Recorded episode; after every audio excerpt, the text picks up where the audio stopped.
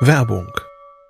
Was nervt extrem? Richtig, wenn Webseiten lange laden. Deswegen machst du deine Seiten schnell, indem du an den Web Vitals schraubst. Dabei schwer zu optimieren? Die Time to First Byte. Das hat Mitwald jetzt geändert. Im Managed Cloud Hosting des Agenturhosters bekommst du eine genaue Analyse deiner Time to First Byte. Du siehst erstmals, über welche Hebel du die KPI verbessern kannst. Teste jetzt 30 Tage kostenlos. Alle Infos unter www.mitwald.de/heise.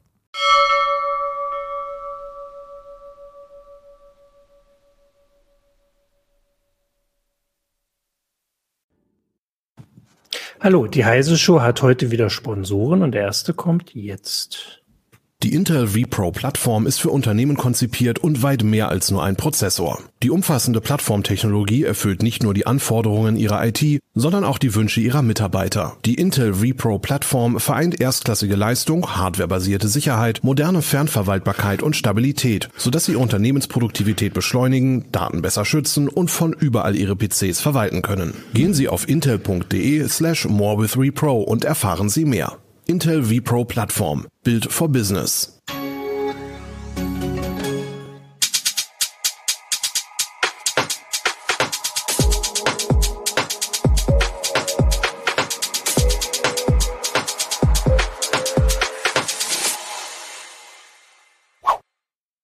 Hallo, willkommen zur Heise Show. Ich bin Martin Holland aus dem Newsroom von Heise Online und habe heute mit mir hier Jürgen Kuri, auch aus dem Newsroom von Heise Online. Hallo Jürgen. Hallo, grüß euch und Nico Juran aus der CT-Redaktion. Hi Nico. Hi, grüß dich.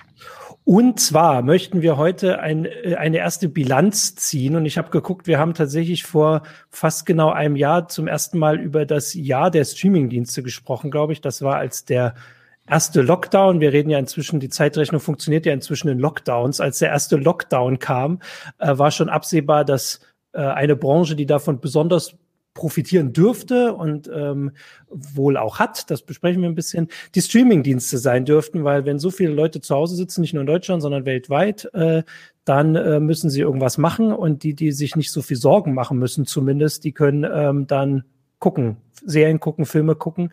Ähm, Genau, das war unsere, unser Thema der Sendung damals. Jetzt haben wir fast ein Jahr rum und haben gedacht, wir können mal ein bisschen Bilanz ziehen. Und vielleicht willst du erst mal sagen, Nico, war es denn das Jahr der Streamingdienste, so das Jahr 2020 bis jetzt zum Anfang? Kann man das so sagen? Ja, generell auf jeden Fall. Also, ähm, was du ja schon gesagt hast, dieser Effekt, das kommt ja auch nochmal sozusagen die technische, die technische Ebene dazu. Ne? Man hat diesen Cocooning-Effekt, man macht sich besonders schön, wenn es bei in Krisenzeiten und dann holt man sich vielleicht auch mal den neuen Fernseher und dann holt man sich auch die neue Anlage und dann wiederum möchte man das wieder ausprobieren. Das heißt, äh, da bieten sich dann auch auf die, aus der Richtung die Videostreaming-Dienste an. Und äh, wir müssen bloß äh, auf Disney Plus gucken. Also die wollten irgendwie bis, was war es, 2024 oder so 90 Millionen äh, Abonnenten haben. Das haben die jetzt schon locker gerissen. Also sie haben jetzt ja. bei, das bei knapp 95 Millionen. Ich glaube, bei 2024 wollen sie jetzt über 200 Millionen oder so haben. Also das zeigt schon, was für eine Dimension das da erreicht hat. Ja, die kam ja gerade rechtzeitig, ich habe nochmal nachgeguckt, also in ich glaube, in Amerika kamen sie noch ähm, 2019 im November, wenn ich hier meine Liste angucke, und in Deutschland dann war das, glaube ich, so ein Anlass für unsere Sendung vor genau einem Jahr. Also sie sind jetzt seit einem Jahr hier und ähm, genau, also ich habe hier 95 Millionen Abonnenten sehe ich. Und das ist ja auch so eine Geschichte, das kann man ja schon sagen, dass, also bei Disney ist das irgendwie das Einzige, was läuft, so äh, im letzten Jahr, oder? Also das. Du meinst jetzt von den von den Umsätzen, hoffentlich nicht von den Gewinnen, weil das ist ja immer so was, was was so, so gleichgesetzt wird. Ne? Also so, es gibt immer diese Überlegung, wenn die Disney Parks zumachen, dann wird das ausgeglichen durch irgendwie Disney Plus. Das finde ich so ein mhm. bisschen problematisch. Also ich war letztens Jahr, letztes Jahr, kurz vor dem Lockdown halt noch im, äh, im Disneyland für eine Reportage und das ja. war, wenn du da reinkommst, 90 Prozent der Fahrgeschäfte sind da uralt. Da glaube ich, geht schon eine Menge Kohle kommt da rein, also durch den enormen hohen Eintritt. Das sieht ein bisschen mit der Kalkulation bei dem Streamingdienst noch ein bisschen anders aus. Ne? Also da wird noch ordentlich reingebuttert, das ist eher so ein, so ein extrem defizitäres Geschäft, wo man hofft, dass das mal in Zukunft sozusagen First Mover mäßig, dass man da so, so, so ein Platzhirsch wird, dass das sich dann irgendwann recht. Ja, also zumindest kann man sagen, dass sie den Fokus schon sehr intensiv darauf gelegt haben, weil das auch, wenn es insgesamt nicht so groß ist, im letzten Jahr das war, wo halt Wachstum und überhaupt ja. also Geld reingekommen ist äh, und dass jetzt das wahrscheinlich so ein bisschen schneller geht. Aber man kann ja schon, also die Namen, ich habe mir hier so mal parallel mal die Liste äh, rausgesucht, wie dann so die Abonnentenzahlen sind. Also der also Primus oder ich habe glaube ich Branchen Primus geschrieben. Also ganz vorne ist Netflix. Weltweit hat jetzt die 200 Millionen geschafft, die dann irgendwie Disney ähm, plus schaffen will.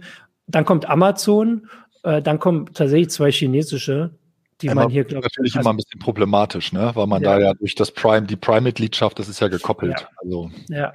das muss man ähm, ja sagen. Ja.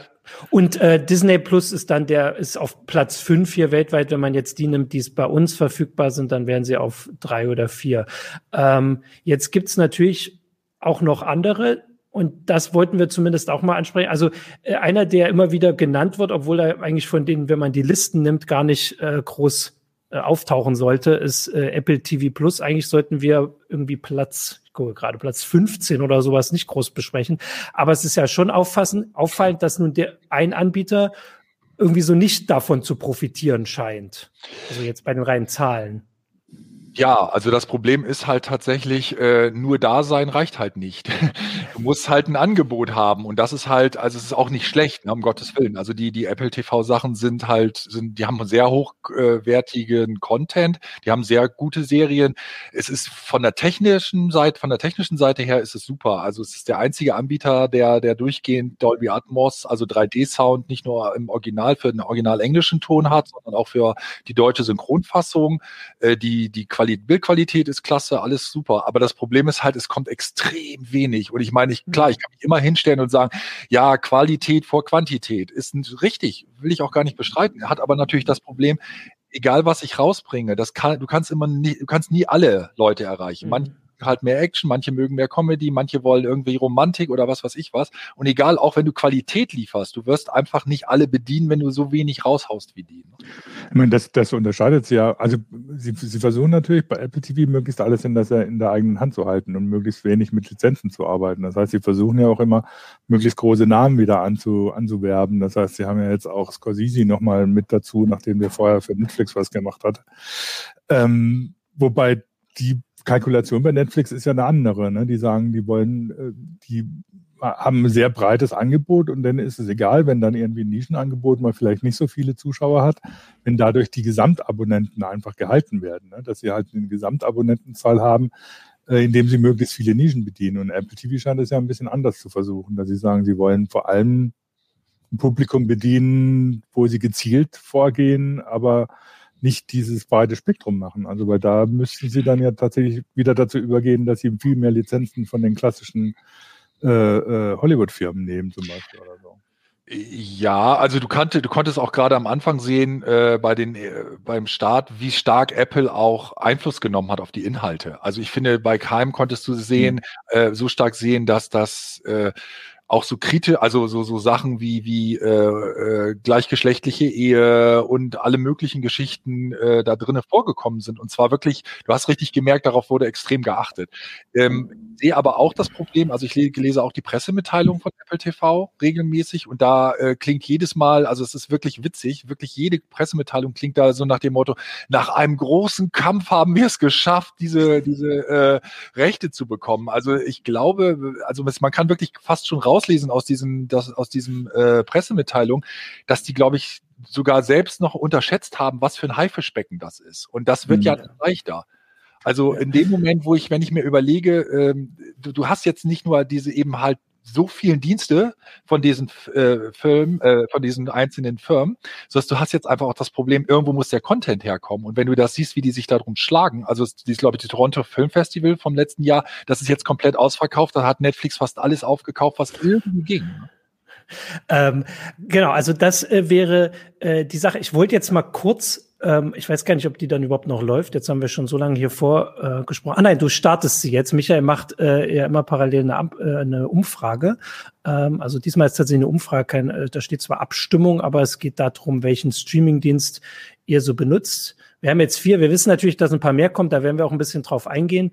Ähm, es haben auf jeden Fall schon welche mitgemacht. Da unten ist die URL. Genau. Das war die Sache. Jetzt wollte ich auch, äh, Nico guckt gerade noch was mit der Technik, da wollten wir auch gleich noch äh, ein paar andere Sachen ansprechen, bevor wir natürlich auch auf äh, Fragen und so die, äh, ich würde sagen, fast Erlebnisse von äh, Zuschauern ein bisschen eingehen können, weil tatsächlich hat ja jeder ähm, damit jetzt wahrscheinlich Erfahrung gemacht, also zumindest äh, von, von unseren Zuschauern. Äh, jetzt gucke ich hier mal. Eine interessante, interessante ja. Frage, die als erste kam, ja. äh, war sogar, oder wer guckt denn überhaupt noch normales äh, lineares TV? Ist jetzt auch nicht. Guckst du lineares TV, Jürgen? Kommt drauf an, wie man es wie man wie man es betrachtet. Äh, manchmal ja, wenn die Nachrichten kommen. Also was weiß ich, ja. also der 20 Uhr Tagesschau-Termin, der ist irgendwie immer noch fest. Also weiß ich nicht. Da habe ich mich so dran gewöhnt und einmal am Tag Nachrichten gucken, Fernsehnachrichten gucken wie schon. Ansonsten natürlich gucke ich der TV von den normalen öffentlich-rechtlichen Anstalten zum Beispiel, ne? aber eben auch nicht linear. Was weiß ich, habe gestern habe ich dann die Murdoch-Doku von Arte äh, beziehungsweise ursprünglich von der BBC, die auf Arte lief, halt in der Mediathek geguckt, weil es mir an einem anderen Tag irgendwie so blöde war, die, da hatte ich was anderes vor. Das heißt, ähm, es ist immer die Frage, was man unter linearem TV versteht. Meint man damit einfach, wie viele Leute einfach nur die öffentlich-rechtlichen Anstalten, beziehungsweise die Privatsender, oder meint man tatsächlich, dass man es dann guckt, wenn es gesendet wird? Ja. Und dass man es dann guckt, wenn es gesendet wird, ich glaube, das ist eine Generationenfrage. Ältere Leute. Du stehst, außer du stehst da drauf, dass gleich parallel auf Twitter zu kommentieren. Also wir hatten ja, das Groupboard. Das ist ja teilweise, dann geht es nicht mehr um die Sendung, dann geht es darum, mhm. dass du dieses Gruppenerlebnis hast, wo, die, wo du wirklich die Leute über die Leute lässt, dass die da gerade irgendwie beim perfekten Dinner versuchen, irgendein Essen zu zaubern und irgendwie sich dabei total dusselig anstellen oder so. Aber das ist Deswegen, eine ganz andere Ebene. Das hat, hat eigentlich ja, diese, diese, diese Sendung dann fast egal. Ne? Das, deswegen glaube ich zum Beispiel, dass der Tatort in, in den Mediatheken kaum eine Rolle spielt, während der Live natürlich eine Rolle spielt, weil die Leute alle das kommentieren wollen, was da gerade ja, passiert. Genau. Ähm, und das ist so, so das klassische Lagerfeuer, wie man es früher gekannt hat, nur dass man es jetzt irgendwie mit der ganzen Welt teilt. Vor allem, weil die ganze Welt überall zu Hause ist. Ich äh, habe es ja auch äh, sogar auch schon mal beim CT-Uplink gesagt, dass es auch sehr lustig ist, dass ich mich selber dabei ertappt habe, dass ich irgendwas da mal wirklich zu Ende geguckt habe von diesen Sendungen und dann äh, Twitter angemacht habe, um zu gucken, wer das kommentiert hat, um dann festzustellen, ach Mist, ist ja gar nicht mehr live.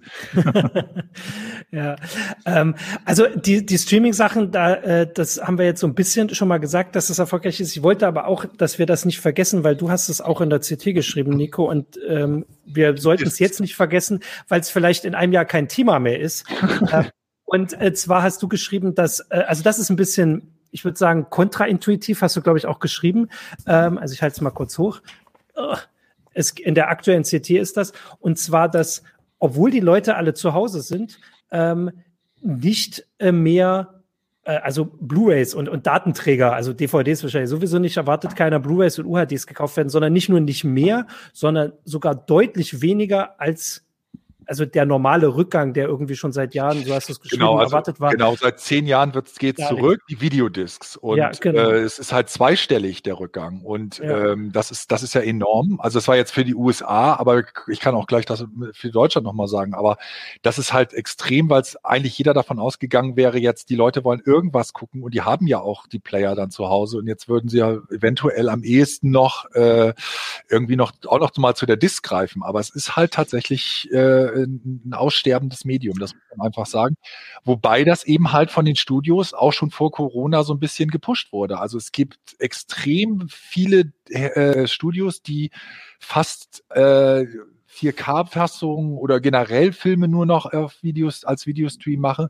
Und wir erleben in den letzten Jahren immer mehr, dass einfach auch auf, auf Disk die ja wirklich wesentlich bessere Qualität liefern können, mhm. gar keine, gar nicht die beste Fassung kommt. Also dass du dann zum Beispiel, was weiß ich, äh, du kriegst gar nicht die, den, den Adobe Atmos-Ton, den gibt's dann tatsächlich nur als Stream. Du kriegst nicht die 4K-Fassung, die gibt's nur als Stream. Das ist halt, äh, warum sollte ich mir dann einen Disc kaufen? Der, die Idee hinter der Disc ist ja eigentlich, dass ich was entweder zum einen dauerhaft habe mhm. und eine bessere Qualität. Ne? Ja. Zum, also das ist die, die, eine Sache und die andere Sache, das, also das ist jetzt vielleicht so ein bisschen äh, sehr anekdotische Evidenz, das ist also meine persönliche Erfahrung, ähm, dass das Streaming irgendwie die, der richtige Kompromiss ist zwischen linearen TV, wo ich mich einfach briesen lasse und um mich nichts kümmern muss, und der, und der Blu-ray, wo ich halt immer sehr genau planen muss. Ich muss sie kaufen und ich muss irgendwie gucken, dass, dass ich dann hier mhm. mal gucke. Und beim Streaming kann ich irgendwie hinsetzen und sagen, so jetzt gucke ich mal, worauf habe ich denn jetzt gerade Lust und blätter da durch und was gibt's Neues und das gucke ich mir dann an. So. Das heißt, ich kann mir dann, muss mir keine großen Gedanken machen oder so, dass ich jetzt diese DVD auch haben oder diese Blu-ray jetzt haben muss, damit ich das auch angucken kann, sondern ich gucke halt einfach in den Katalog rein und, und schaue mir das dann an, was mir jetzt gerade passt. Ähm, das heißt, äh, ich muss mir nicht so viele Gedanken drüber machen, um einen Videoabend zu planen, um es mal so zu sagen, ne? sondern ich gucke halt schau halt auch unter Umständen mit, mit Freunden oder Freundinnen, was, was gerade so angesagt ist und was gerade irgendwie so zu gucken ist. Und deswegen kann ich mir sehr gut vorstellen, dass die Leute einfach auch keinen Bock mehr haben, die sich um diese Blu-rays zu kümmern. Das ist auch ein Punkt oder so, wo ich dann manchmal auch einfach noch nur, nur so das TV anmache, wenn ich einfach abends kaputt bin und keine Lust mehr habe, mir Gedanken zu machen, sondern einfach anschalte und mich beriesen lasse und gucke, was dann halt läuft. Das ist auch ganz interessant, dass, dass deine äh, Meinung und Theorie wird auch unterstützt, wenn man sich die äh, amerikanischen Zahlen genauer anschaut. Also wenn der Rückgang witzigerweise bei den Discs betrifft, vor allen Dingen die Blu-ray, also die Ultra HD Blu-ray nicht, die, die sehr gutes, extremes äh, äh Bildqualität, sehr gute Bildqualität liefert, gute Audioqualität liefert, aus dem einfachen Grunde, weil das ist so, das ist so, ein, so eine Fangruppe, die möchte das, die möchte definitiv kein Videostreaming, das blöd. Und dann haben auf der anderen Seite, welcher, wer auch noch ganz gut dasteht, sind die DVDs. Die sind preisgünstig und da wird auch viel in diesem Bereich Kindersendungen gemacht. Das heißt, da, da wird dann irgendwie die Disney-DVD oder so gemacht und das äh, mitgenommen und die dudelt dann den ganzen Tag von morgens bis abends im, im, im Kinderzimmer mal durch. Ähm, die Blu-ray, das ist wirklich die, die in der Mitte ist, die eigentlich so das war, wo man gesagt hat, Mensch, das ist ja hier gute Bildqualität, nicht, nicht für die, für die Hardcore-Fans sozusagen, aber ganz toll. Die nimmt, wirkt tatsächlich am stärksten ab. Also die ist der größte Verlierer. Hat das denn vielleicht auch noch was damit zu tun, dass wir doch dieses Jahr erlebt haben, dass diese normale Reihenfolge, die es immer gab, also ein neuer Film kommt erst ins Kino, dann kann man ihn lange im Kino gucken, dann kommt er irgendwann auf Disc raus und dann kommt er kann man den online kaufen, parallel zur Disc und dann irgendwann ein Streamingdienst. Die ist ja völlig auf den Kopf gestellt worden, diese Reihenfolge. Die also völlig kommen, Also, dass die Sachen kommen direkt zum Streamingdienst, kommen vielleicht gar nicht mehr ins Kino, äh, könnte das damit was zu tun haben und dann zumindest dafür sorgen, dass die, äh, wollen die Anbieter das dann vielleicht wiederbringen oder glaubst du, die haben das dann eher aufgegeben? Also, wenn, wir reden ja mal alle von diesem, wenn alles wieder so ist wie vorher, wollen sie dann wieder diese Reihenfolge, mit der sie ja gut verdient haben?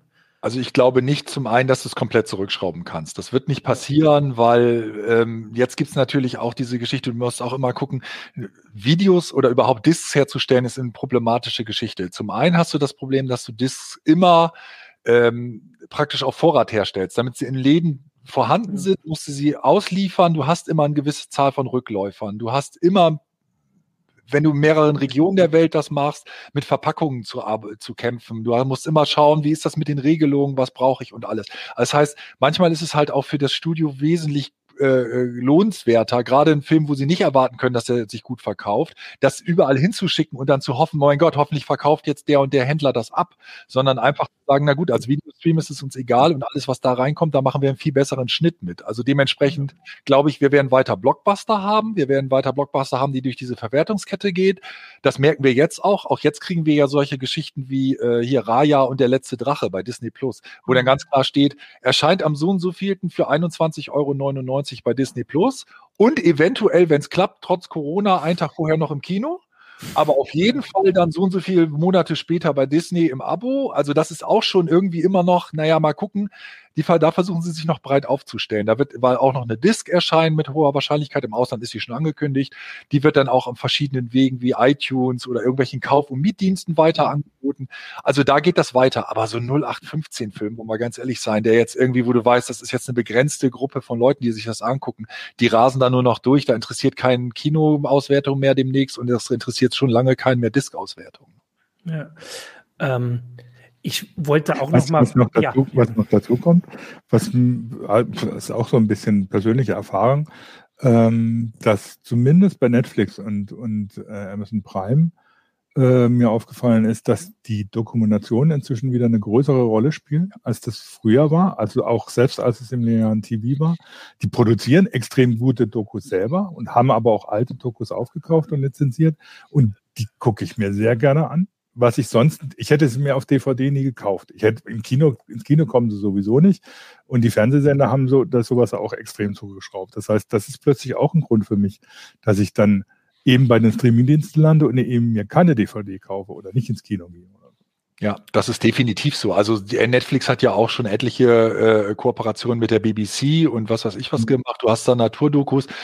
Also du siehst, in, in Großbritannien kommen die dann teilweise noch im, im großen Stil auch noch auf Disc raus. Bei uns ist das schon sehr eingeschränkt und diese sag ich mal, die nicht Mainstream sind, wie diese Naturdokus, die ganz großen, mehrteiligen, die, die wirst du nie im Leben, würdest du die auf Disc bekommen können, selbst wenn du das zulassen würde. Also das, da gibt es keinen, der das da riskieren würde, das auf den Markt zu bringen und das ist schwierig.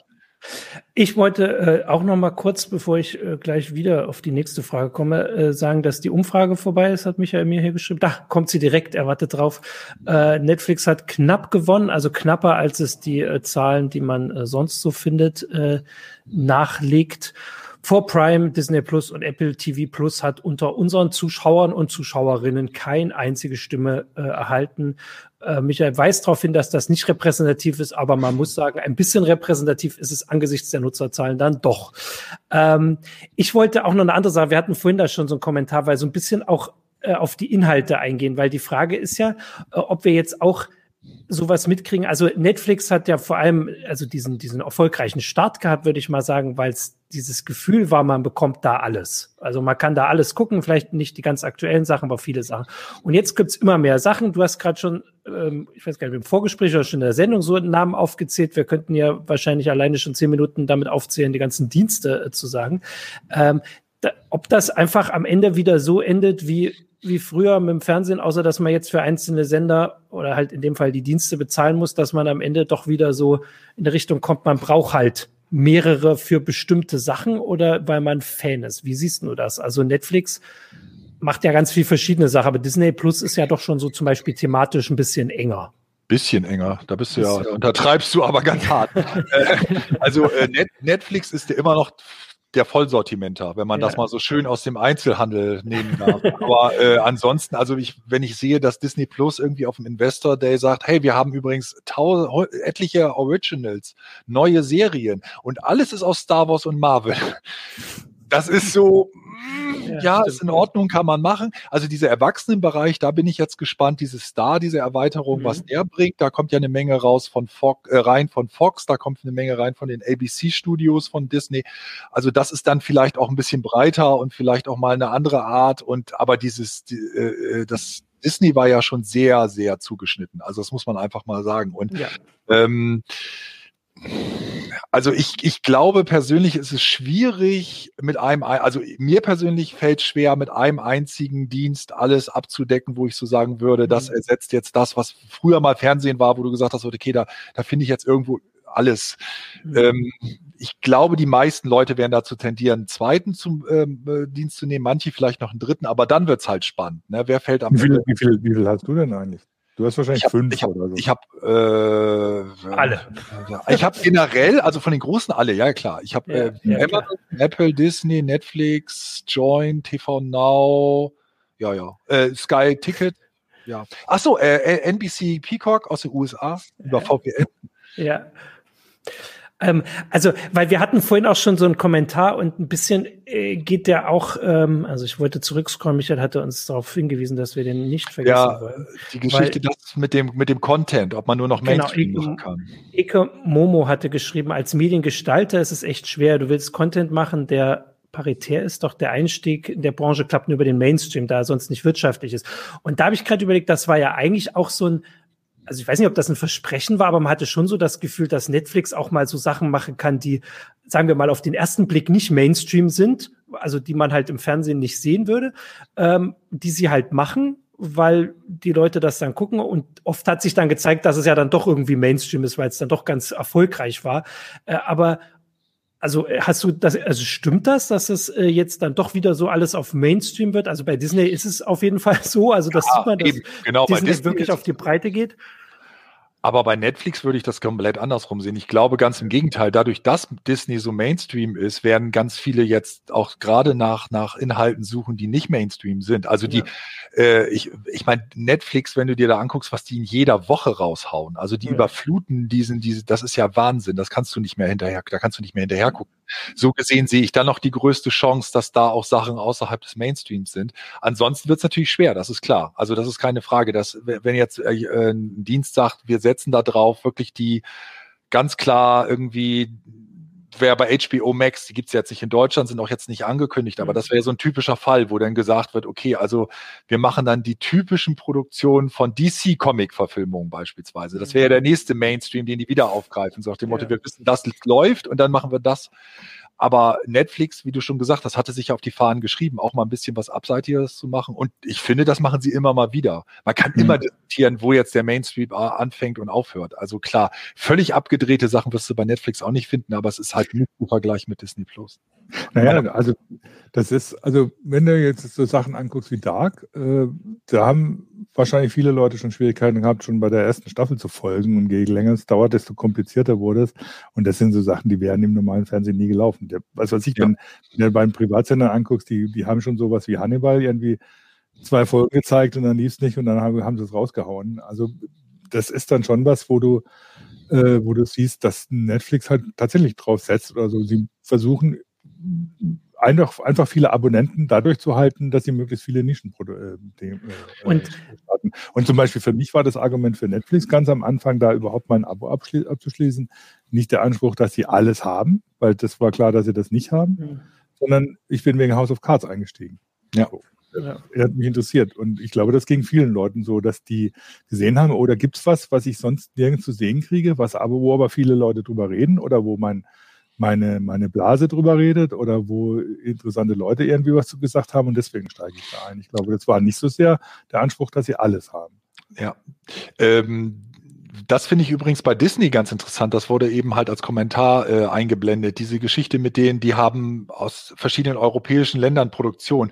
Das ist ja gerade das, was rumgegangen ist, dass eben Disney äh, aufgrund der EU-Richtlinie von 2018 auch einen gewissen Anteil an EU-Produktionen drin haben muss. Und die haben jetzt gerade bekannt gegeben, dass sie jetzt so, was waren es, zehn, glaube ich, Produktionen über diesen, über diesen Star-Kanal, also über diesen Erwachsenenbereich, dann auch aus Deutschland, Holland, glaube ich, Spanien, Frankreich, Italien auch reinbringen. Auch da wird es dann mit hoher Sicherheit Sachen gehen, die halt weg sind von diesem Disney-Mainstream. Also das klang, da waren auch schon interessante Sachen bei. Also das klang schon nicht mehr nach Mainstream, da waren dann auch Sachen bei, wo man sagen könnte, das könnte dann interessant sein. Ich glaube, dadurch könnte der, könnte der äh, Dienst insgesamt sehr gewinnen. Ja, also ähm, der Hinweis vorhin war auch von Michael, dass äh, Netflix ja wirklich auch einfach, weil sie so groß sind ähm, und tatsächlich nicht nur mit USA-Produktion quasi den Weltmarkt beglücken, in Anführungsstrichen, sondern auch wirklich, wenn sie irgendwo in einem Markt sind, dort eigene Produktion finanzieren, dass man diese Vielfalt, dass die halt nur größer wird. Also mal, das, ich glaube, Michael hat das eingeblendet schon, ne? Also irgendwie Sachen, äh, Klassik, äh, Sachen aus Südkorea, die Krimis aus Skandinavien, irgendwelche Krimis aus, da ist es nochmal aus, aus Indien und so Sachen, die man vielleicht jetzt auch einfach mal sehen will, für die sonst überhaupt kein, also wahrscheinlich würden die sonst in Arte im Nachtprogramm laufen oder sowas. Ähm, das, und das wird ja immer mehr. Die Frage war ja bislang, ob sich das wirtschaftlich rechnet. Also vor allem bei Netflix war das, glaube ich, lange eine Frage, dass sie sehr, sehr viel Geld investiert haben in so Sachen. Zwar schon auch viel Geld bekommen haben, aber nicht so viel, wie sie investiert haben. Aber zumindest nach dem vergangenen Jahr sieht es ja so ein bisschen so aus. Also zumindest für den Marktführer könnte das sich auszahlen und könnte klappen, oder? So, Nico. Ich denke schon. Also, äh, aber das ist auch jetzt das gleiche, Disney sagt auch, ne? Also, äh, wenn wir jetzt äh, einen Erwachsenenbereich machen, können wir nicht weiter nur Originals in Disney Plus machen in dem Bereich. Wir ja. müssen dann auch da Originals machen. Der Content muss irgendwo herkommen. Also klar, du kannst immer sagen, hey toll, super Katalogtitel. Endlich kann ich irgendwie äh, stirb langsam alle Teile abrufen, aber das ist irgendwie auch nichts, wofür du so einen Dienst abschließt normalerweise. Ne? Ja. Ähm, also hier kommt jetzt auch nochmal äh, Hinweis, also von Ekomomo nochmal, dass er er schreibt, er oder sie, dass er vor einem Jahr als Einzelperson noch einen Film einreichen konnte und dass das jetzt vorbei ist.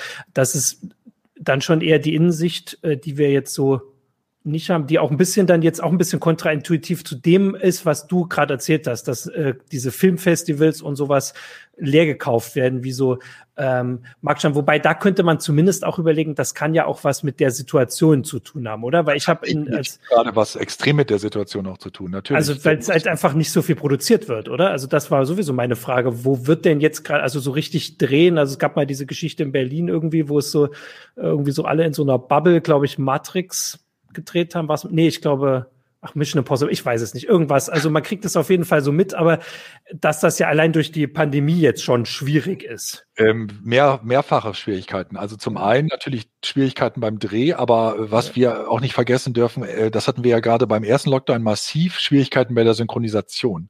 Also du, das muss halt auch alles hinkommen. Ne? Also wir hatten in dem ersten Lockdown das Riesenproblem, dass die Synchronisationsstudios äh, äh nicht ri richtig weiterarbeiten konnten oder überhaupt nicht arbeiten konnten und dann etliche Filme äh, in den Diensten erst nur im englischen Original, mit englischen Originalton oder überhaupt Originalton verfügbar waren und erst später dann die deutsche Synchronfassung nachgereicht wurde. Teilweise endete das komplett in, dem, in der äh, Staffel. Also hat es dann irgendwie zehn Teile und nach Teil sechs war plötzlich kein deutscher Ton mehr verfügbar. Ähm, da, das hatten jetzt viele befürchtet, dass das jetzt so weitergeht geht. Im Moment zeichnet sich es noch nicht ab, aber es ist natürlich ein Riesenproblem. Also auch, auch solche Dienstleister sind natürlich dann, äh, stehen natürlich dann da und haben Schwierigkeiten, das weiter genauso laufen zu lassen, wie es bislang war vor der Pandemie. Ne? Ich, ich erinnere mich an irgendeine US-Serie war doch so, dass sie in der letzten Folge quasi mittendrin ähm, bei den Dreharbeiten vom Lockdown überrascht wurden und die haben dann das mit Animation beendet. Das hat aber irgendwie nicht so geklappt. So was ähnliches hatten wir vor zig Jahren mal mit einem Autorenstreik, wer sich vielleicht noch mhm. erinnern kann. Da gab es dann tatsächlich auch absurdeste Geschichten und mal äh, kleine Anekdote dazu. Breaking Bad, ursprünglich sollte Jesse umgebracht werden in der ersten Staffel. Durch den Autorenstreik hat die vorher geendet, die Staffel, und nur dadurch, dass die Fans alle geschrieben haben, Mensch, das ist ja so eine super Figur, toll, dass er dabei ist, haben sie schnell das Ende gekippt und haben dann in der zweiten Staffel ihn weiter reingeschrieben. Also.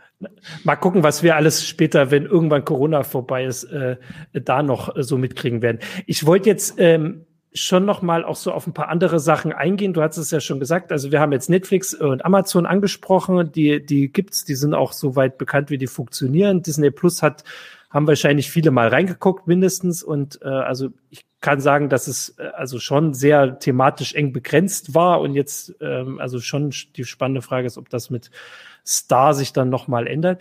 Äh, aber du hast ja gesagt, also es gibt noch so ein paar andere. Also HBO Max wurde ja auch in den Kommentaren ein paar Mal angesprochen. Also ich kann das auch persönlich sagen, dass das sowas war, wo ich jetzt auch drauf gewartet habe, hatte, hätte, weil Kommt im Moment kommt das nicht, genau. Also da war so eine Sache, hier hat äh, ein Kommentar, ich muss jetzt zurückscrollen, ähm, die, die, haben halt diesen Deal mit Sky, ne, dass, mhm, dass die genau. Inhalte da kommen. War jetzt ein Kommentar, dass die sich dafür wahrscheinlich immer noch in den ähm, äh, in den Hintern beißen, aber ich weiß gar nicht, ob das so ist, weil sie haben es auch weitergemacht jetzt bei aktuellen Teilen. Ja, also ähm, man muss dazu auch sagen, die, also die haben jetzt in, in Skandinavien fangen sie ja an, zum Beispiel in mhm. skandinavischen Ländern, was, wo, wo du halt so in Anführungszeichen englischsprachige Region, also Regionen, wo es klar normal ist, dass du es im Originalton hörst, ähm, die wenigsten machen aber auch den Sprung gleich in, der, in die ganze Welt, eben auch durch Synchronisations-, Anpassungsproblematiken, durch rechtliche Geschichten und, und, und. Mhm. Ähm, wie du schon sagst, ich glaube auch, dass der Deal mit Sky vielleicht gar nicht schlecht für die ist. Was wo wir wissen, wer sich wirklich ärgert und wirklich richtig ärgert, das hatte der, das ist der äh, Bob Bakish, das ist der CEO von Paramount Plus. Das war das bis jetzt ähm, CBS All Access und ja. da weiß sofort, da war Jürgen sofort klar, weil da kommen die ganzen Star Trek-Serien her. Und das ist ja ganz witzig. Da wissen wir ja, die sind ja lustig in Deutschland verteilt oder international verteilt, ja. mal bei Amazon, und dann haben wir mal bei Netflix, ja, wir haben Picard, äh, Discovery mhm. und weiß ich auch nicht was. Und der ist so sauer inzwischen. Also er hat wirklich öffentlich gesagt, die krasseste Fehlentscheidung, die wir je gemacht haben. Sogar, die haben eine Serie Yellowstone, die läuft nicht international bei, bei ihnen. Also die haben kein, keine Streaming-Rechte mehr, die haben sie verkauft. Und es geht so weit, dass sie jetzt ein Prequel zu der Serie machen, mit den Figuren von Yellowstone, nur um von ihrer eigenen Serie, zu der sie die Streaming-Rechte nicht haben, nochmal zu partizipieren. Also völlig strange. Ja. Und es geht über Jahre so, dass die tatsächlich deswegen das gemacht haben, weil CBS ist ja nicht nur eben halt so Streaming, sondern es ist ja ein Sender, der auch Sport mhm. macht. Die wollten halt einfach diese wahnwitzig teuren Sportrechte finanzieren. Mhm. Und die haben halt einfach alles verkauft, um das, die Kohle reinzunehmen. Und jetzt haben sie nichts mehr. Die stehen da wirklich mit runtergelassener Hose und haben eigentlich an ihren eigenen Produkten keine Rechte mehr. Das ist schon ja. total krass. Und äh, du hattest es gerade noch gesagt, was ist jetzt mit ähm, Peacock? Peacock Komm, ist NBC Universal. Äh, Gibt es auch in den USA erst seit April 2020. Da war ich zur CES, gab es da so eine Art Vorstart, wo die sich vorgestellt haben. Ähm, kennt, kennt vielleicht eine Brave New World haben die beispielsweise gebracht mhm. oder Raised by Wolves. Und das ist in den EU Deutschland ist das äh, auch auf verschiedene Dienste verteilt. Also du findest mal was bei, ich glaube bei Sky Ticket gab es mal was, TNT mhm. macht das zur Ausstrahlung und und und. Also bei denen ist auch im Moment jedenfalls mein letzter Stand ist, dass nicht angedacht ist, dass die jetzt in der nächsten Zeit hier nach Deutschland kommen. Aber die waren auch schon auf der auf der CS 2020 sehr zurückhaltend, was die Internationalisierung angeht, im okay. Gegensatz zu allen anderen, also im Unterschied zu allen anderen. Ich habe dann jetzt hier auch, das hatte ich vorher noch aufgemacht, denn, ähm, ach, jetzt weiß ich gar nicht, doch der Digitalisierungsbericht Video der Medienanstalten, weil die haben zum Beispiel auch eine Umfrage gemacht, was die Leute denn hier so gucken.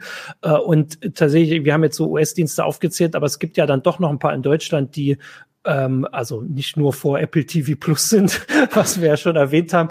Äh, so, also Magenta TV zum Beispiel ist ja durchaus auch groß. Also es, ähm, wenn ich hier die Zahlen gucke, ähm, vom letzten Jahr ist das ungefähr so halb so viele wie Disney Plus in Deutschland. Ähm, und The Zone für Sportsachen ist ja auch was, was äh, vielleicht weltweit nicht so ist, aber äh, hier, also ich habe damit jetzt gar nicht so viel Erfahrung. Ich glaube, äh, Jürgen hat wollte noch, also Magenta TV kannst du so ein bisschen was. Äh, ja, Magenta TV hat natürlich die Besonderheit, es ist einmal natürlich normales Fernsehen, äh, IPTV, äh, entweder über die Streamingbox der Telekom, gibt es aber inzwischen auch als App, zum Beispiel auf Fire TV. Da versucht die Telekom tatsächlich so, so ein bisschen als Inhaltsanbieter auch mhm. zu positionieren. Also nicht nur, dass sie dann eben die Fernsehsender haben, sondern sie haben damit, äh, damit ja auch ein Streaming-Angebot verbunden. Und haben da einige Serien im Angebot, die es in Deutschland tatsächlich nur bei ihnen gibt. Zumindest mhm. kostenlos innerhalb des Streaming-Angebots. Ja. Ähm, ähm, das fängt an irgendwie so bei der, der, äh, na, der Bericht der Markt, äh, und, und so Geschichten. Viele Fox-Sachen haben sie da. Ähm, pff, ja, zum Beispiel der, äh, was fällt mir jetzt als erstes ein? Der Cacciatore aus Ital Italien, so ein Mafia-Film und so Geschichten. Also die sind da relativ aktiv, sowohl was kostenlos innerhalb des Streaming-Angebots angeht, wie dann natürlich auch Video on Demand gegen Aufpreis und haben da einige Kooperation mit zum Beispiel viele Fox-Geschichten kriegst du über Magenta TV äh, geliefert. Und also Vodafone versucht es ja auch so ein bisschen. Die haben ja auch ihr TV-Angebot über, über mhm. ihre äh, Kabel- und, und Internetangebote. Aber die hauen da nicht so viel rein wie die Telekom, die da tatsächlich versucht, eben nicht nur als TV, IPTV-Anbieter zu reüssieren, sondern eben auch als Streaming-Anbieter. Also für mich klingt das ein bisschen so wie Apple TV Plus, nur erfolgreicher. Ah, ähm, ich würde es eher, also ich würde es eher so ein bisschen mit Amazon Prime vergleichen, weil die okay. hoffen natürlich auch da, darum, dass sie, indem sie Streaming-Angebote machen und TV-Angebote haben, dass du dann bei ihnen Filme auch kaufst, beziehungsweise ja. Äh, Serien auch kaufst, weil sie haben eben auch dieses Kaufangebot dazu. Das ist so ein bisschen wie Amazon Prime, wo du ja auch irgendwie so immer wieder dazu verleitet wirst, einen Film zu kaufen, wenn es denn mal eben nicht im Stream gibt und mal gibt es dann kostenlos, was weiß ich, kriegst du dann für 1,99 zum Kaufen angeboten und dann sagst du, ja, nehme ich mit, klar, logisch, äh, wollte ich eh schon lange mal gucken und 1,99 ist, ist nicht so viel. Also das ist eher so ein bisschen in die Richtung, dass die da arbeiten, weil die dann halt so, so versuchen, dir so ein komplettes Unterhaltungsangebot machen, vom normalen Linear-TV bis eben zu hochwertigen Kaufserien. Okay, ich sehe auch gerade, hier kommen noch so ganz viel, also jetzt wird es ein bisschen spezieller auch in den Kommentaren, also ähm, eine, eine Sache. ja. ja. Ich, ich finde es ganz interessant, die Geschichte mit dem, es kam, kamen eure Kommentare mit den Untertiteln und das finde ich halt ja. auch ganz interessant. Ich finde, äh, persönlich ist es halt schwierig. Ne? Wir sind in so einer, in so einer Fassung, dass viele Leute sagen, ich höre es eigentlich ganz gerne mit, mit Untertiteln, ähm, äh, mit Untertiteln, ich höre es gerne im Original, aber äh, bräuchte dafür Untertitel, wenn es mir zu, wenn zu Slangmartig ist und, und zu viel Slang drinne ist.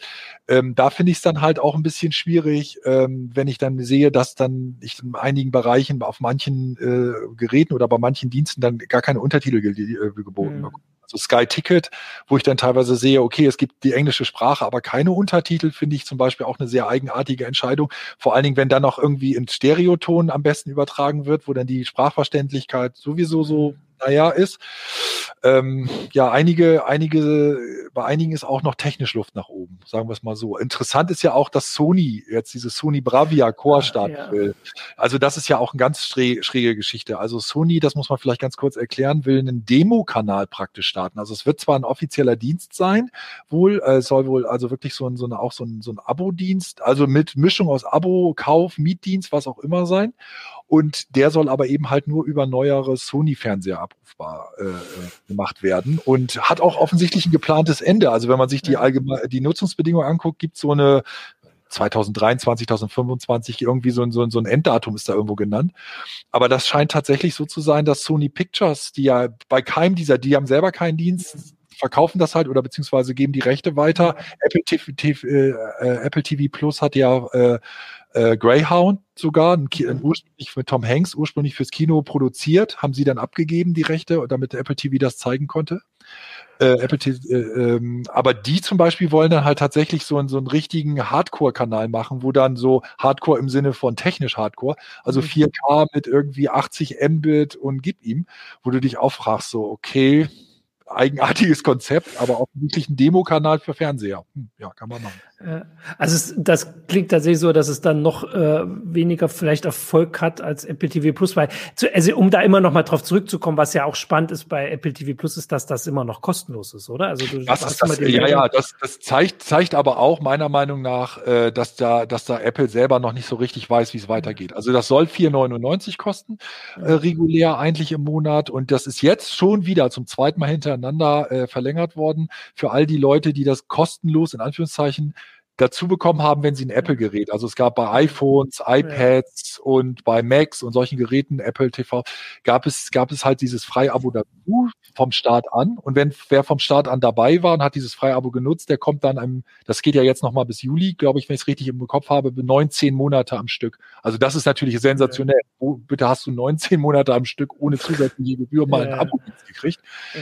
Ähm, es spricht einiges dafür. Es gibt so diese Geschichte, dass das jetzt immer mehr gebundelt wird. Also ich glaube, vielleicht versucht da Apple die Vorwärtsverteidigung und sagt, vielleicht muss Apple TV Plus gar nicht von sich alleine existieren, in den USA wird es schon mit Apple Music und mit Fitness Plus, das ist so ein Videostreaming-Dienst für Fitnessvideos gekoppelt. Den gibt Fitness Plus gibt's in Deutschland noch nicht. Bei uns gibt's ja. aber auch schon die ersten Bundle-Angebote mit dem Service. Also vielleicht ist das die Zukunft für die. Vielleicht sagen die so, vergesst die ganze Geschichte mit 4,99, zahlt uns 9,99 und ihr kriegt halt Musik, ihr kriegt halt die mhm. Filme, ihr kriegt halt äh, Fitness und ihr kriegt halt die Cloud. Das ist ein bisschen so das Amazon-Modell, auch wenn es da andere Sachen sind. Diese Quersubventionierung, die war auch im, im. Forum von einigen angesprochen worden, völlig zu Recht. Natürlich, klar, das ist eine. Quersubventionierung, spätestens wenn am besten noch irgendwelche Produkte kreuz und quer auftauchen. Und wir wissen, bei Apple TV gibt's in der Welt von Apple TV gibt es niemanden, der kein iPhone benutzt. Das ist total ja. witzig, wenn man sich ja. die Serie anguckt. Nur, glaube ich mal, es gab mal einen Bösen, der hatte ein Android. Natürlich. Also äh, Michael hatte gerade den Kommentar schon äh, eingeblendet, äh, auch nochmal zu der Sony-Geschichte. Wenn jetzt jeder Fernsehersteller auch noch exklusiv Anbieter von Inhalten wird, dann wird's lächerlich. Ich habe dann äh, gleich überlegt, dass da natürlich gibt's noch andere Gerätekategorien, wo man sich das vorstellen kann. Also vielleicht kriegt man irgendwann auch den äh, Fernsehkanal zum Smartphone dazu. Äh, da gibt's ja auch noch welche, die zumindest vielleicht Geld haben. Ich weiß nicht, ob Samsung. Da bist du schon zu langsam. Roku in den ja. USA hat schon gesagt, dass sie mit an Produktionsgeschichten anfangen. Siehst du, okay. Also alles, was ein Display hat, ja, gut, das dann an. Die haben auch noch ein eigenes Filmstudio, ne? Ja, ja, klar. Aber, aber das sind ja, halt, ja, also kennen tun wir sie in Deutschland als hm. die Hersteller der Sticks für, für, für Sky und sowas. Also das ist halt so das verschwimmt alles. Ne? Ich meine, Nvidia ist auch ein Anbieter für einen Gaming-Streaming-Dienst äh, äh, und gleichzeitig ein Anbieter für, für die Streaming-Boxen, also dieses Shield TV. Das ist halt, das, das ist alles, geht alles sehr ineinander über. Ne? Ja, ähm, also auf jeden Fall ist es eine große Vielfalt. Ja, Jürgen. Ja, interessant fand ich nur eine Frage, die im, im, bei YouTube aufgetaucht sind. Wer kauft denn überhaupt noch Filme, wenn er streamen kann? Also zum Beispiel bei Amazon Prime oder bei der Telekom oder so. Wobei man sagen muss, das hängt so ein bisschen von dem, von dem an, was man gucken will. Ne? Wenn man, also der Katalog aller Dienste ist nicht vollständig. Und der hat viel größere Lücken, als die du zum Beispiel bei den Musikdiensten findest. Ähm, wenn du, wenn du irgendwie einen, einen Truffaut oder einen alten Godard-Film gucken willst oder so, dann bist du echt aufgeschmissen. Dann findest du vielleicht noch außer Atem im Stream. Bei Amazon alles andere musst du kaufen.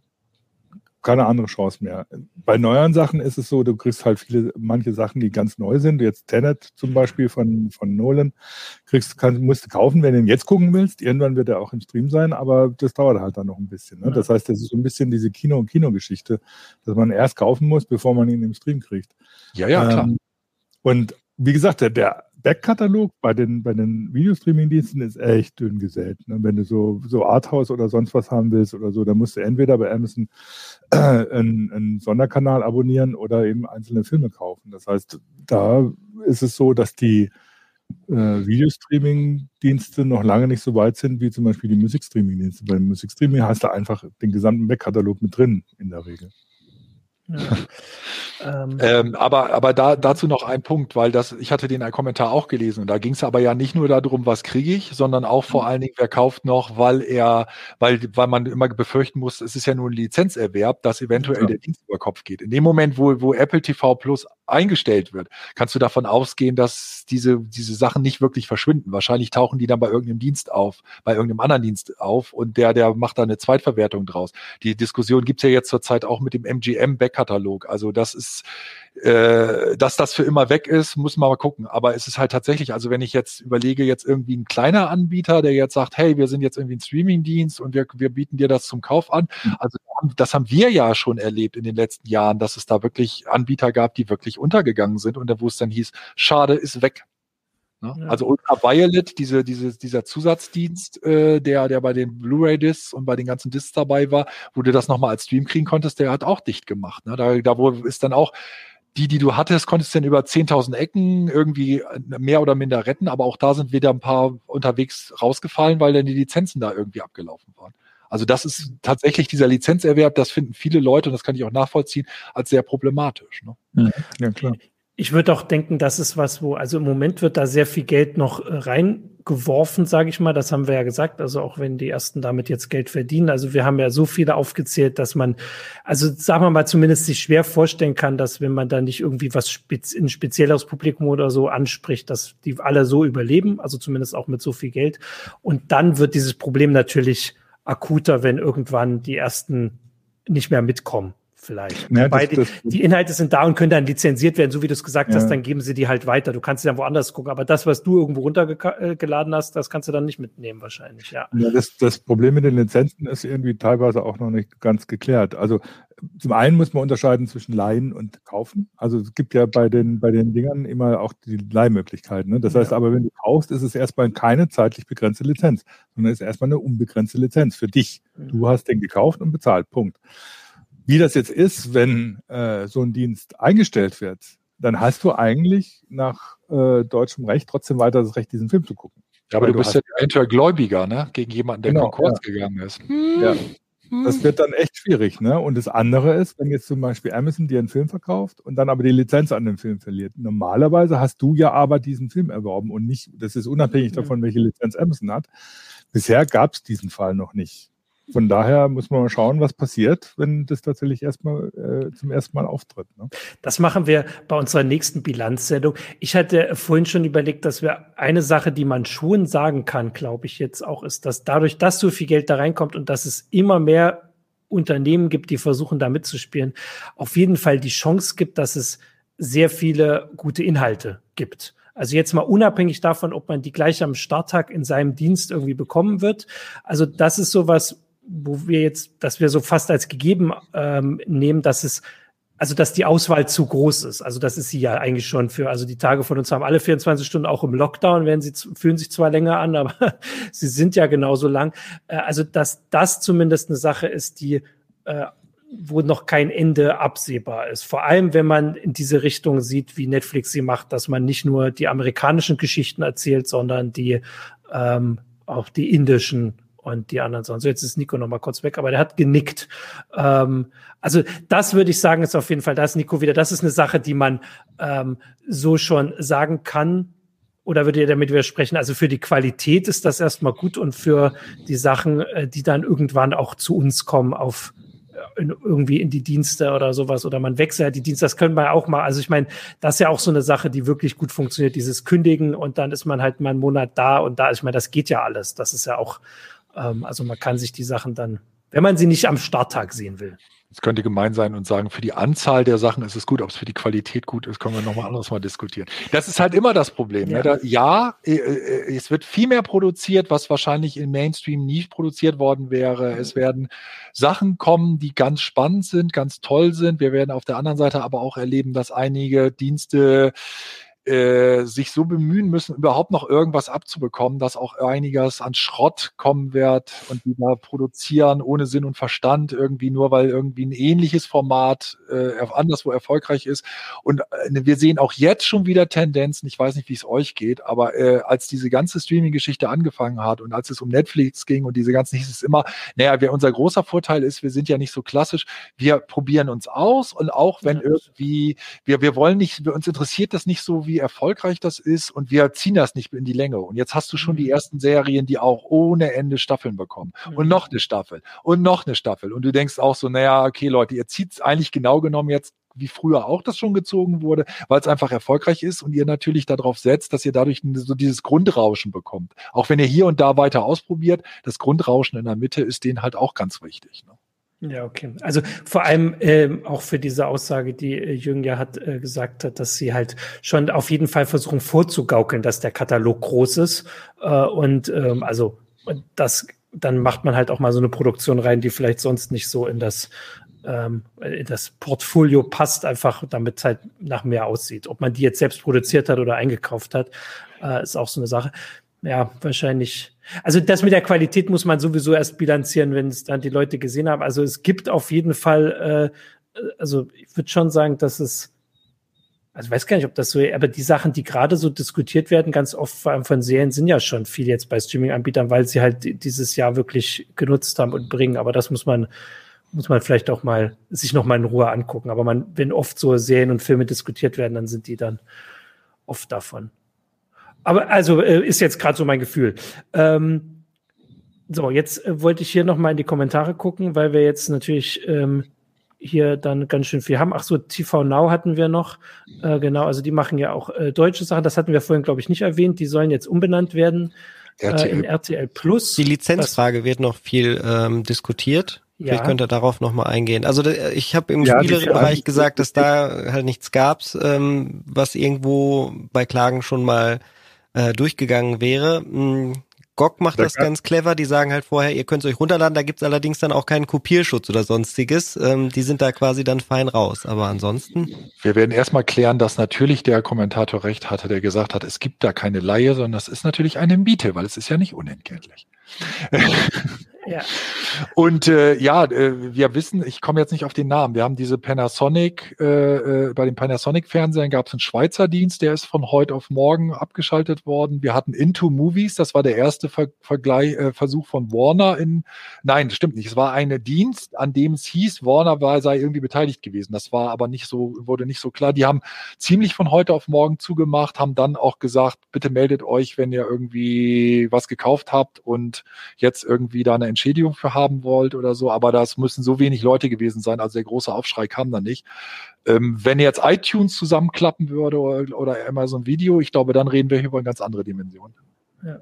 Also der Hinweis kommt auch von Mitch Toss auf YouTube. Also ich, ich habe darüber berichtet, also bei E-Books gab es das äh, und mhm. bei E-Books hat Amazon auch sehr Kontrolle über die Geräte, wo man die äh, die E-Books, die man bei Amazon ja lizenziert dann in dem Fall äh, ähm, haben sie Bücher, also zumindest in einem Fall quasi aus Remote gelöscht. Da hatten sie die Lizenz nicht für.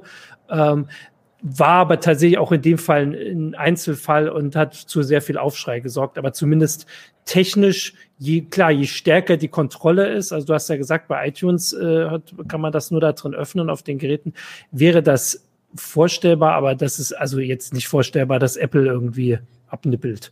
Ähm, Sage ich jetzt mal hier so. Mal gucken, sonst machen wir eine Sondersendung, der heiße Show. Das machen wann. wir definitiv, wenn das passieren würde. Da kannst du genau, also das heißt, es, es gibt diese Sachen. Ähm, bei den großen Anbietern muss man sich da erstmal jetzt wahrscheinlich keine Sorgen machen, aber natürlich ist das, äh, das ist kein neues Problem. Wir berichten da auch immer drüber. Das ist jetzt kein exklusives Problem bei den Filmen.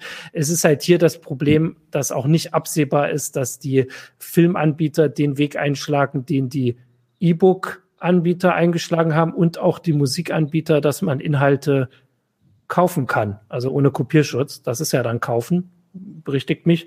Ähm, das ist nicht absehbar, oder? Es gibt keinen Filmdienst, der sagt, kauft bei uns die Sachen ohne Kopierschutz. Es nee. gibt manchmal Filme einzeln, aber das ist überhaupt nichts, was irgendwie äh, geplant ist. Genau, das ist immer noch so eine Hoffnung, weil das wäre ja der einzig wirklich richtige Schutz. Aber man kann zumindest sagen, es gibt immer mal wieder Filme, auch so Indie-Produktionen, aber wahrscheinlich kommen die inzwischen ja alle direkt zu Netflix, weil die alle gekauft werden. Ähm, da gab es Sachen, da konnte man die bei dem Anbieter selbst kaufen und dann auch runterladen. Also bei Indie-Game The Movie zum Beispiel konnte ich kaufen. Das weiß ich noch. Ja, ich würde sagen, äh, damit haben wir ganz viel angesprochen. Haben wir noch irgendwas, wo ihr sagt, das müssen wir noch unbedingt sagen? Ähm, also wir gucken jetzt, der Lockdown hält an. Man kann weiter gucken. Es gibt viele viele äh, Sachen, es gibt es gab, viele Dienste. Es gab noch eine Frage, es gab noch ja. eine Frage, die jetzt gar nichts, das vielleicht nicht direkt mit dem Streaming was zu tun hat, obwohl indirekt auch. Ähm, Frage der Bandbreite beziehungsweise des Zugangs. Ne? So. Wenn jetzt eben die Streaming-Dienste sich immer weiter immer weiter äh, ausdehnen, immer mehr Bandbreite auch dafür erforderlich ist, ob dann nicht irgendwann wieder die Netzneutralität in Gefahr ist, beziehungsweise dann eben so diese Sachen kommen, der Provider geht mit Netflix in ein Boot und dann hast du Netflix bei dem Provider umsonst und beim anderen kannst du gar nicht zugreifen und so. Das ist aber nicht absehbar. Also es ist nicht absehbar, dass die, dass zumindest, dass die Backbone-Netze im Moment äh, überlastet werden durch den Videostreams. Ähm, auch nicht, wenn ihr noch, noch Homeoffice und sonst was dazu gehst. Also in den Backbones ist genug Luft. Äh, das hat sich immer wieder gezeigt. Das zeigt sich sowohl bei den Backbone-Betreibern wie zum Beispiel beim D6 an, am Internetknoten, dass da genug Luft nach oben ist.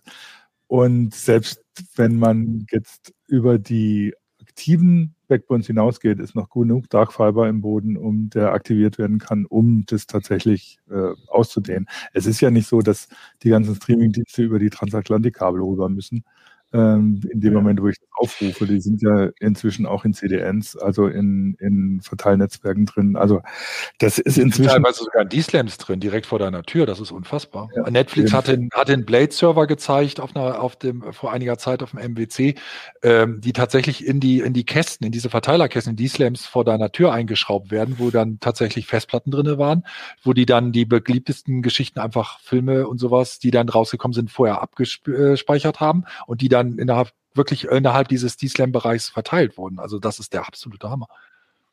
Also das Problem bei sowas ist dann vielleicht eher so der lokale Zugang. Äh, wenn, was weiß ich, äh, ein Shared Medium äh, bis zum Verteilerkasten ist und das ganze Haus plötzlich gleichzeitig ja. streamen will, wird man vielleicht dann doch eng, aber das liegt nicht an der Backbones, das ist dann ein lokales Problem. So, und dann kommen wir aber gleich wieder zum nächsten Geschichte, dass natürlich auch alle Streamingdienste extrem daran interessiert sind, äh, effizientere Codecs in Zukunft zu benutzen. Also da, der hört die Entwicklung nicht auf. Wir haben mit V, äh, wir haben da mehrere, ne, H266 und, und etliche andere, die da bereitstehen. Und die, im Moment ist es ja tatsächlich noch so, dass auf der, auf der Ultra HD Blu-ray und beim Streaming bei 4K-Inhalten ein identischer Codec benutzt wird. Das, da sind wir ja schon bei der Blu-ray weit äh, drüber weg. Da ist ja schon der mhm. effizientere Codec beim Streaming als auf der normalen Blu-ray. Und wenn wir das eben halt bei dem 4K auch erreichen, dann, dann werden, dann werden halt das auch interessant, dass du halt auch gute Qualität in, in äh, in, in dörfliche Bereiche hast, die überhaupt keine gute zu, keinen Zugang, guten Zugang haben, oder eben halt umgekehrt, dass du halt für die gleichbleibende Qualität wesentlich weniger brauchst und dadurch eben auch diese Problematik, die du hast mit diesem Shared Medium, nicht mehr haben. Ne? Ja. Oder nicht mehr so stark. Und zur Bandbreite zu Hause hatten wir ja vor zwei Wochen die heiße Show mit Urs, äh, wie man da rankommt. Und zumindest beim Streaming muss man da nicht auf den von uns da sehr viel diskutierten Upload achten, weil äh, noch sind die Sachen bei Netflix und Amazon nicht so interaktiv, dass man ähm, irgendwie da den Upload machen muss. Äh, ich habe eine kurze Frage noch. Äh, ja, das äh, halte ich einfach für wichtig. Wir haben so ja. viel über Qualität gesprochen. Ja. Ich erinnere mich, ich habe mir vor zwei, drei Jahren das mal genauer angeguckt. Da war es ja noch so, dass äh, es auch darauf ankam, welchen Zuspieler man benutzt hat für die Streaming-Apps. Da war Netflix zum Beispiel auf der Xbox dann nicht so hübsch wie auf äh, manchen nativen Fernsehern. Und daher die Frage auch von mir nochmal an Nico, ist das immer noch so, dass äh, da verschiedene Soundspuren ähm, oder HDR-Angebote teilweise bei Prime dann ähm, die, diese berühmte äh, Rennserie, wie heißt es nochmal, Grand Tour, war dann zum Beispiel in HDR nur da und da erhältlich. Ist das immer noch so blöd und fragmentiert? Na, es wird besser. Es wird besser, aber es ist tatsächlich immer noch fragmentiert. Also es wird besser dadurch, dass, dass ähm, wir jetzt bei der nächsten Generation der, der äh, Streaming-Clients angekommen sind. Also wir haben fast keine Streaming-Clients mehr, die nicht von sich aus schon HDR10 und sowas machen. Das Problem, was wir aber häufig haben, ist, dass, es, dass wir politische Probleme haben. Also du kriegst einfach auf dem Samsung-Fernseher kein Dolby Vision, weil die das Konkurrenzformat HDR10 Plus machen. Und dafür findest du dann HDR10 Plus nicht auf auf anderen Geräten, weil die dann eben halt für Dolby Vision stehen und und und. Also LG will kein HDR10 Plus machen, weil die wiederum Dolby Vision in dem Lager stehen.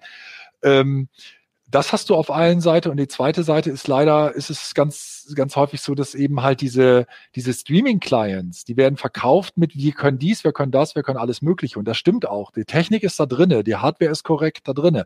Das Problem ist aber, die Apps müssen stimmen. Also die Apps da drauf müssen programmiert werden und das ist halt einfach, muss man einfach sagen, für so einen Streaming-Dienst ist das ein Heidenaufwand. Also bei Disney Plus, bei dem Start konnte man das sehen. Da haben wir also jede Woche neue Listen gehabt auf Heise Online, wo drinne stand, äh, der und der und der und der Fernseher kann es jetzt, der und der und die Box kann es jetzt, die und die soll es demnächst bekommen.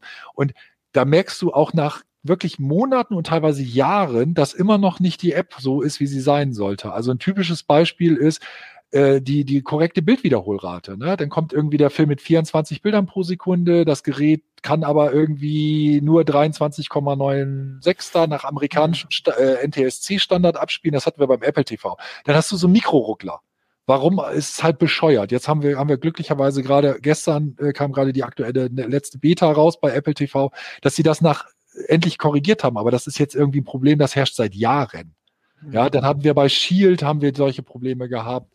Dann gibt's immer mal wieder, dann wird irgendwas umgestellt, dann geht plötzlich nichts mehr, dann müssen sie alle, alle bei den Apps nacharbeiten. Ähm, dann haben wir Hersteller wie Panasonic, die sagen, ja, wir sind halt auch nicht so riesengroß aufgestellt. Man weiß das halt fast nicht, aber außerhalb Europas ist halt Panasonic, in den USA sind die gar nicht mit Fernsehern vertreten. Dann hat Netflix da wieder nicht so ein großes, oder, oder die Dienste generell, nicht Netflix, mhm. aber die Dienste generell nicht so ein großes Interesse an der Unterstützung. Dann dauert das wieder länger und, und, und. Also generell kann man sagen, es gibt immer noch, leider Gottes, äh, immer noch Unterschiede, welchen Streaming-Client ich nehme und welchen Fernseher ich habe, wie gut ich die Qualität bekomme. Leider immer noch. Es wird besser, aber es gibt immer noch Unterschiede. Okay, siehst du, ich habe vorhin inhaltliche Qualität gelobt, da hatte ich gar nicht so dran gedacht, dass das auch noch kommt. Genau, aber das äh, kommt dann, dann können wir da, also wir können das ja auch noch mal in der Heise Schule, wir müssen ja auch gar nicht ein Jahr warten, wir können das ja immer uns mal angucken. Ich sehe auch, dass das äh, Fragen bei den Zuschauern waren. Jetzt ist aber unsere Sendung erstmal vorbei. Ich gucke gerade noch. Genau, jetzt halte ich nochmal hoch. Wir haben tatsächlich jetzt zwei Sponsoren, auch wenn das der gleiche ist heute. Jetzt kommt erstmal noch ein Sponsor, bevor wir dann Tschüss sagen.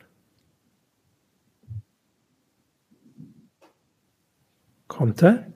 Ich höre nichts. erfüllt nicht nur die Anforderungen die Intel vPro-Plattform ist für Unternehmen konzipiert und weit mehr als nur ein Prozessor. Die umfassende Plattformtechnologie erfüllt nicht nur die Anforderungen ihrer IT, sondern auch die Wünsche ihrer Mitarbeiter. Die Intel vPro-Plattform vereint erstklassige Leistung, hardwarebasierte Sicherheit, moderne Fernverwaltbarkeit und Stabilität, sodass sie Unternehmensproduktivität beschleunigen, Daten besser schützen und von überall ihre PCs verwalten können. Gehen Sie auf intel.de slash more with vPro und erfahren Sie mehr.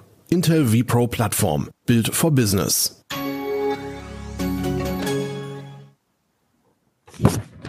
So, das war der Sponsor. Ich äh, sage danke euch beiden, danke Nico vor allem für die äh, vielen Infos und die Einblicke. Wir gucken, wann wir das die nächste Bilanz ziehen. Wir können immer Zwischenbilanzen ziehen. Wir erwarten noch keine abschließende Bilanz zu Streamingdiensten. Äh, danke euch, danke auch an die Zuschauer und Zuschauerinnen. Wir sind nächste Woche zurück mit der Heise Show und jetzt wünsche ich erstmal noch einen schönen Donnerstag. Ciao. Ciao. Tschüss.